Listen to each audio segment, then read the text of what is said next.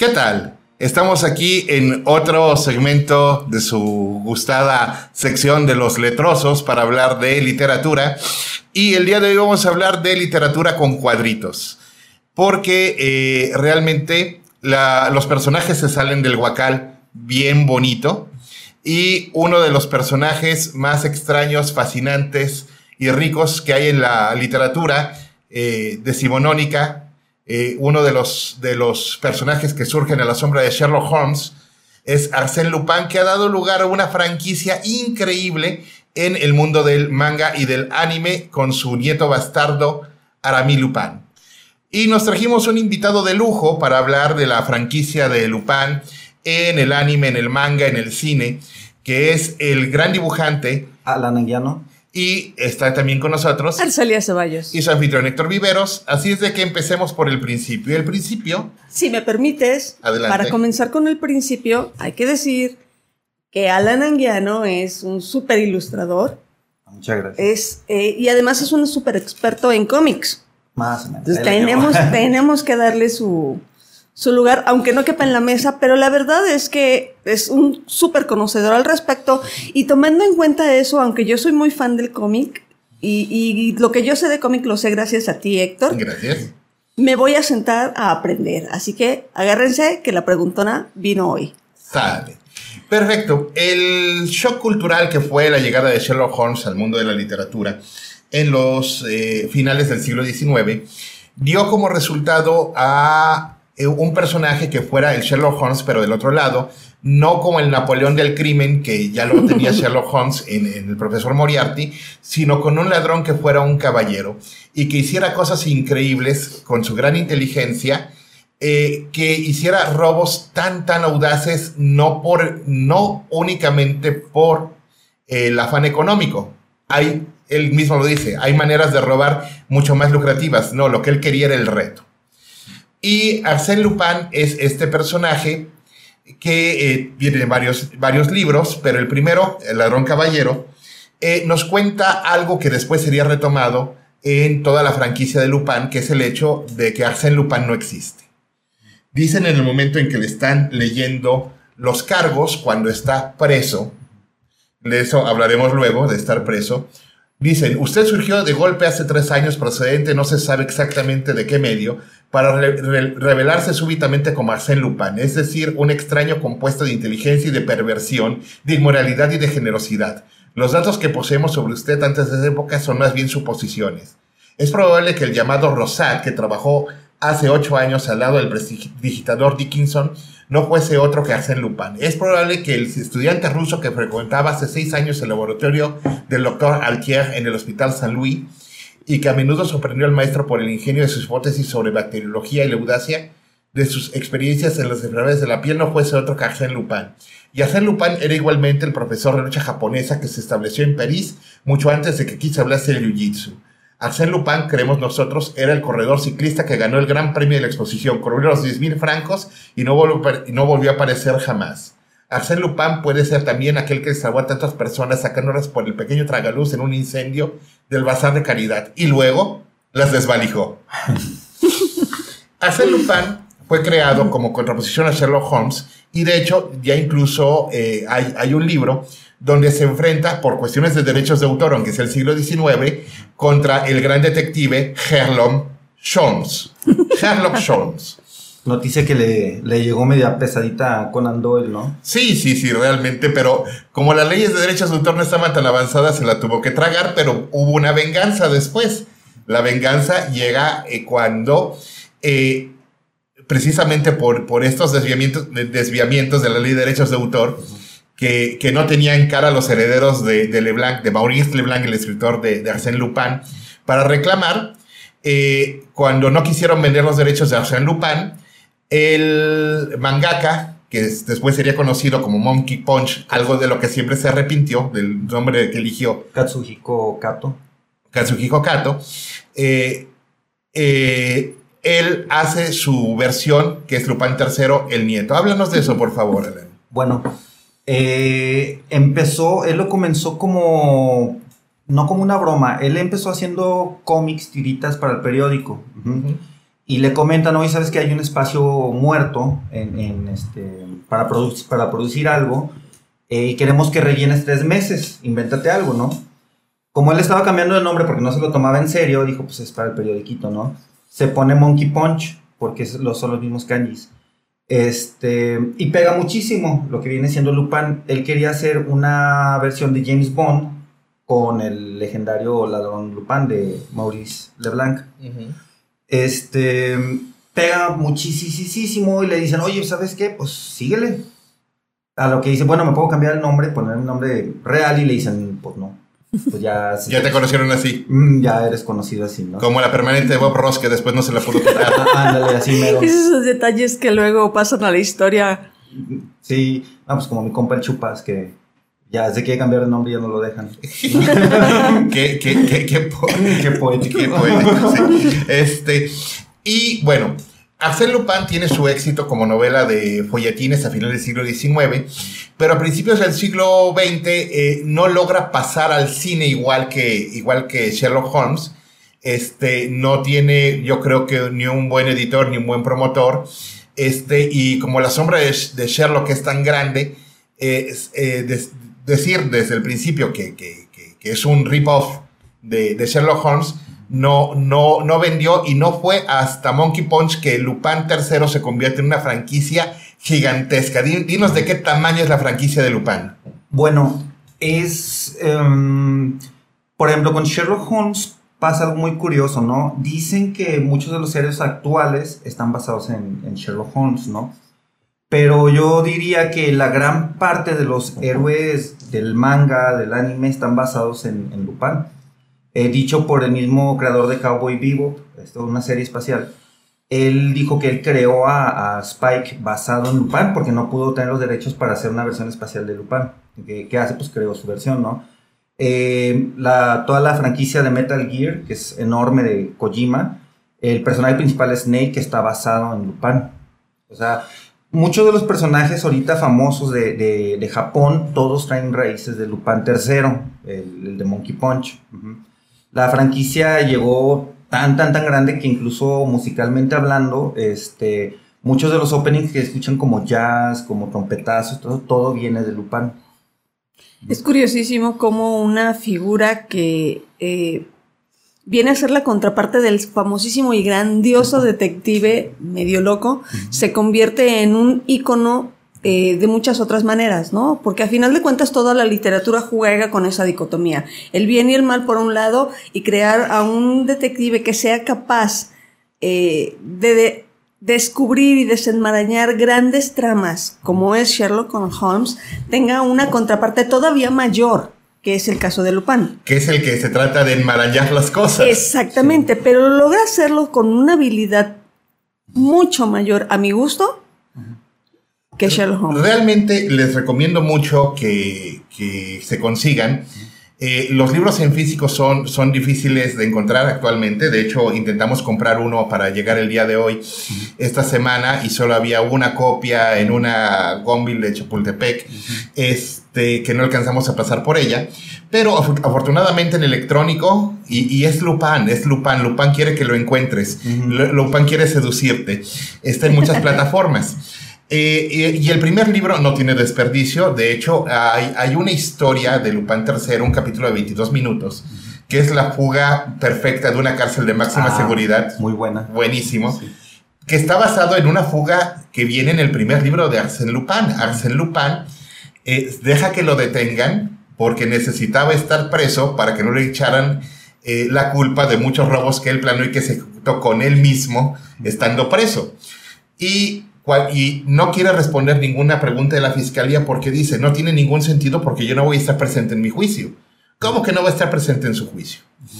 Así es de que eh, cínicamente eh, hace que le descubran un plan de fuga y las autoridades le permiten fugarse para ver si atrapan a su banda. Pero después de fugarse, va y hace un escándalo en un café donde todo el mundo lo ve y grita su nombre para que todo el mundo sepa que se fugó y luego va a la cárcel a tocar la puerta para que le dejen pasar a su celda. Para decir, "Ah, ustedes querían que me fugara en este momento para ver a dónde iba y, y- y con quién me veía. Pues no. Usted, eh, entonces, cuando querían que se fugara, se fugó y se regresó a la cárcel. Y cuando no querían que se fugara, aquí viene la gran trampa. Cuando no querían que se fugara, no se fugó, consiguió que lo liberaran. y, esa es una de las múltiples. Pero eh, eh, lo que quiero decir, y, para eso traje a Alan, porque Alan lo explica muy bien. Arsène Lupin no es Arsène Lupin. Arsène Lupin es el personaje que se construyó y se construyó en una persona que quién sabe de dónde venga, quién sabe quién sea, se da el indicio en el libro que pudo haber sido el hijo de una mujer noble que en desgracia, tratada como criada en, en, un castillo de, de, de, unos nobles muy, muy pretenciosos, y, y, que cuando era niño cometió su primer gran robo, que fue el collar de la reina. Y entonces, eh, pero el que cuenta la historia no sabemos si es o no es Lupin. Y el que devuelve el collar a la reina no sabemos si, eh, bueno, eh, dice que es Lupin, pero no sabemos si Lupin es ese niño o no. El libro no lo deja claro. Entonces, háblanos de, de Lupin rojo y verde, háblanos ah. de, de, que Lupin no es una persona. Bueno, es como la metáfora de Batman, ¿no? Que dice, todos somos Batman. O sea, todos podemos ser Batman, ¿no? Es un manto. En el caso de Lupin es que el nombre es tan grande que cualquiera que de verdad quiera ser Lupin, este, mientras llene los zapatos, eh, lo puede ser.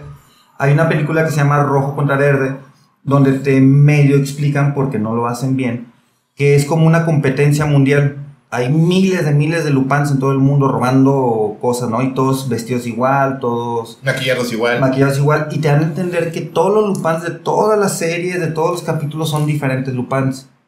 Este, y pues tú estás viendo pedacitos de fulanito, ¿no? De Juan Pérez Lupán, de este, de Héctor Viveros Lupán, o sea... Alan Lupán. Ajá. Es como si viéramos una especie de... de... se me fue el nombre de James Bond en, en, películas, ¿no? Sí, o sea, cualquiera que dé el ancho puede representar a James Bond, pero no es... James Bond es el nombre que viene con la licencia para matar del 007 del MI6. Correcto. Ah, pues es prácticamente lo mismo. Aquí este... Te da a entender que pues mientras llenas los zapatos tú puedes ser Lupin, pero la banda, lo que viene siendo Goemon, Jigen... Háblenos de ellos. Por ejemplo, Goemon eh, viene siendo de la familia de Goemon, del ladrón japonés que quemaron en agua hirviendo por oponerse al shogun, que fue Goemon primero. Fue un ladrón muy famoso donde lo atrapan, querían hervir en agua a su hijo y a su esposa y los matan. Este, total que él, queriendo vengarse de, la, muerte de su familia, se va contra el shogun y junto a un montón de criminales y hacen ahí un desastre este, hasta que lo agarran. Y lo mataron hirviendo y dicen que fue tan, tan canijo el cuate que no, ni se quejó. O sea, que estuvo estático en, en una olla gigante. Ajá. O sea. Que hervía, hervía, que lo veían cómo se le desgarraba la piel y él serio, serio, serio, serio. O sea, sin algún, sin expresión alguna, sin, sin quejarse ni nada, porque era lo que esperaban, sí, sí, sí, Era una tortura y él nada, ni un solo ruido. Y se volvió una leyenda en Japón, Goemon. Y eso es un dato verídico. Sí, es un dato verídico. Y en la ficción el Goemon de la banda de Lupin es... Es Goemon III también. Eh, Goemon III eh, tiene una katana muy peculiar, que es la es fusión de un meteorito con la Masamune y otra katana muy famosa, no me acuerdo de quién era.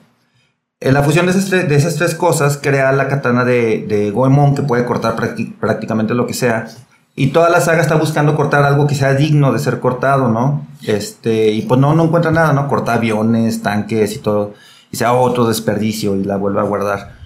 Y él se vuelve, comenzó como rival de Lupin, porque Lupin iba a ir a robarle unos, unos scrolls, y terminan siendo amigos, lo encuentra digno y al nivel de él, y le dice, voy a ser tu compa, te voy a seguir hasta el día que yo te pueda matar. Y luego está el otro socio, que es un pistolero de Las Vegas, eh, Jenkins. Jiggins. Ajá, Jiggins. Eh, él es un caso muy curioso porque de él no hablan mucho de su pasado más que que estuvo en una guerra, ¿no? pudo ser, según la época, Vietnam, pudo ser... Corea. Corea. Francotirador él. Sí, francotirador. Te cuentan que después de eso él se volvió como mercenario, fue muy famoso hasta que lo contratan para matar a Lupin.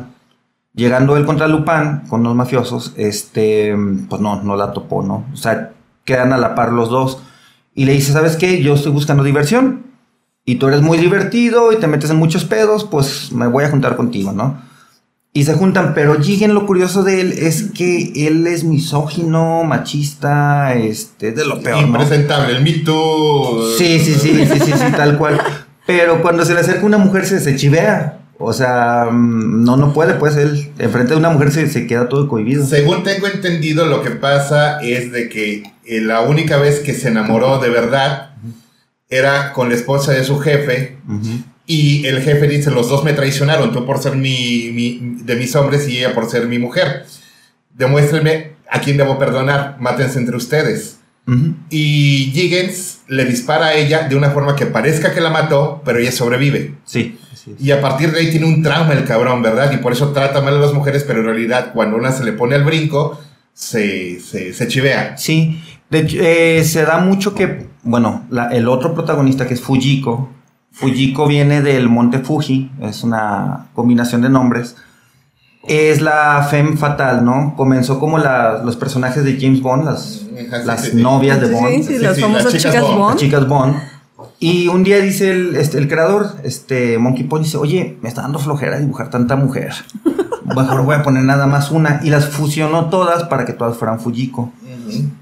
Y de hecho, como Fujiko es una maestra del disfraz, probablemente desde siempre, siempre Sí. fue Fujiko. Sí, sí, sí, sí. Eh, para esto, Fujiko es muy importante en la historia de Lupin porque es lo único que él no se ha podido robar. Ujú. Ujú. Este, su corazón. Y... Sotenga sí. Sí, sí, sí, sí, sí, no, o sea, con otras cosas, ¿no? Pero, pero su corazón, ¿no?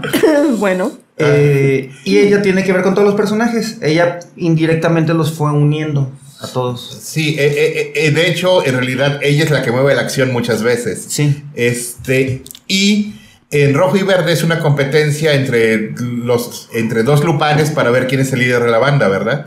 Sí, te dan a entender que Rojo era el Lupin actual de esa época, ¿no? El que traía el título. Ajá. Un día verde, que es un desconocido, nadie sabe quién es. De dónde viene, de de dónde dónde viene, sale. solo sabe que tiene una novia y trabaja creo que en un restaurante, ¿no?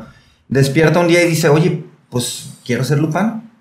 Y empieza a robar, empieza a, a mandar a volar a su familia, a todo el mundo, este, empieza a borrar su pasado, hasta que él se, persona- se personifica de Lupin y empieza a competir con, con Rojo, con el Lupin Rojo, hasta que llegan a un punto en el que pues el que se queda es este, verde. Y te dan a entender que pues se va cambiando, se va cambiando, cambiando, cambiando. Los mismos protagonistas, Jigen, Goemon, Fujiko, les van diciendo, ¿sabes qué? Es que tú también eres Lupin. Y él en un momento quiere besar a Fujiko, le dice, no, hasta que tú seas el oficial. Cuando tú seas el Lupin oficial, yo soy tu Fujiko oficial. wow. Sí, y, y entonces, eh, sí, Arsène Lupin es un rip-off de, de Sherlock. Sí. Pero cada Lupin, cada Lupin este, puede representar, o sea, Lupin es un ser inter- intemporal. Eh, hay un meme que, que- que me resultó muy divertido, eh, ahorita que está el Snyder Cut de moda, este, de que quisieron hacer, bueno, y si hiciéramos la, la- la Liga de la Justicia del anime, ¿quiénes serían? Y pusieron obviamente a Goku, a Cyborg 9, a Sailor Moon, a Cutie Honey, al Capitán Harlock, este, y, y- y- y al final poner a Lupin y les digo, no, esto no funciona. No. Esto no funciona porque al día siguiente Lupin ya se robó las esferas del dragón, ya se robó las baterías de Sailor 9, ya se robó la nave de Harlock, ya se robó el tanque de Kitty Honey y la virginidad de Sailor Moon. Al día siguiente. Sí. Y se me hace mucho. Y es, y es increíble. eh, falleció Monkey Punch en el 2019. Este, en paz descanse ¿verdad? el señor. Y una de sus últimas palabras eh, me- se me hace muy bonita. Cuando le preguntaron qué quería él para Lupin, dijo: Solamente quiero que los que sigan haciendo a Lupin lo sigan haciendo viajar, lo sigan haciendo tener más aventuras. Porque Lupin, lo que representa, Lupin III, es libertad No repetirse. no repetirse. El Lupin, eh, si lo podemos encasillar en una sola palabra, es libertad. Es decir, Lupin a final de cuentas se convirtió en un ícono. Es un ícono. Es, es un ícono completo que tiene muchas representaciones, pero solamente una que los engloba a todos, que es lo que tú dices, la Sí. libertad. Sí, sí. Y de hecho, eh, en este momento en Netflix, no lo hemos visto, hay una serie, hay un... Ah, ya la viste. Ah, Sí, pues sí. háblanos de, de- de eso ya para, ya para cerrar, Alan. Pero precisamente engloba el asunto de que, de que este eh, joven este, afrodescendiente en París este, se inspira en Arsène Lupin y se convierte en Lupin. Ok. Eh, bueno, sin spoilearles mucho a los que no la han visto. Eh, el personaje es Arsène, se llama también, ¿no? Eh, y resulta que él es muy fan de Lupin, es una persona que siempre carga el libro, ¿no? Y dice, voy a recrear todas las aventuras de, de Lupin del libro. Eh, ¿Por qué? Porque de niño su papá era el chofer de una persona muy adinerada en Francia. Se roban el collar, precisamente. El de collar de la reina. El collar de la... Bueno, acá es la esposa de, de este fulano, quién sabe. Pero Sí, te lo representa como si fuera la reina. Y la fulana le dice al papá, este, oye, regálale un libro a tu hijo. Toma uno de aquí de, del librero y él agarra el de Lupin. Se lo hereda al hijo, culpan al papá del robo, lo sentencian y lo, lo matan. Y eh, este personaje principal, eh, Arsène, está buscando eh, limpiar el nombre del papá.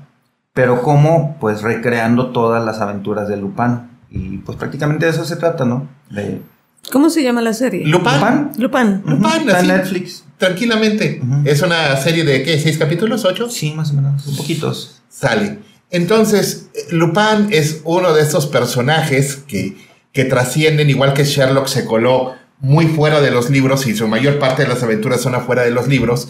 Pero el asunto es que Lupin es una idea. Lupin es una idea de que con suficiente valor, suficiente cinismo y suficiente talento, no hay nada que no pueda ser robado. Sí. Yo lo pondría eh, históricamente ya hablando a un nivel este, global a la altura de Sherlock Holmes en cuanto a trascendencia y personaje. Honestamente, yo pensaría que es todavía más grande que Sherlock sí, Holmes. mucho más. pero mucho más discreto. Sí, sí, sí. Porque Sherlock eh, ha sido la inspiración de muchos héroes, de muchos personajes. De Batman incluso. De Batman, ajá. Pero Lupin es la inspiración de otro tipo de personajes, pues, este, que son muchísimos. Incluso me atrevería a decir que son más que los que ha inspirado Sherlock Holmes. No lo dudaría. Pero como es un ladrón muy discreto y puede ser cualquiera, porque Sherlock es uno. Es Sherlock aquí, Sherlock acá, Sherlock allá, Sherlock en el espacio, Sherlock. Doctor House. eh, Doctor House. Pero Sherlock es Sherlock. En cambio, Lupin. Todos podemos aspirar a ser Lupin. Así es. De hecho, tenemos muchos robos que planear. Ah, perdón, este, eso no debí decirlo al aire. Eh, entonces, este, vamos a aprovechar que está Alan Anguiano aquí para, para hablar de, de- Seguir hablando de cómics. Para seguir hablando de, De cómics. Eh, de entonces, nos vemos en el siguiente podcast. Se despiden de ustedes, sus amigos Arcelia Ceballos. Alan Anguiano. y Héctor Viveros.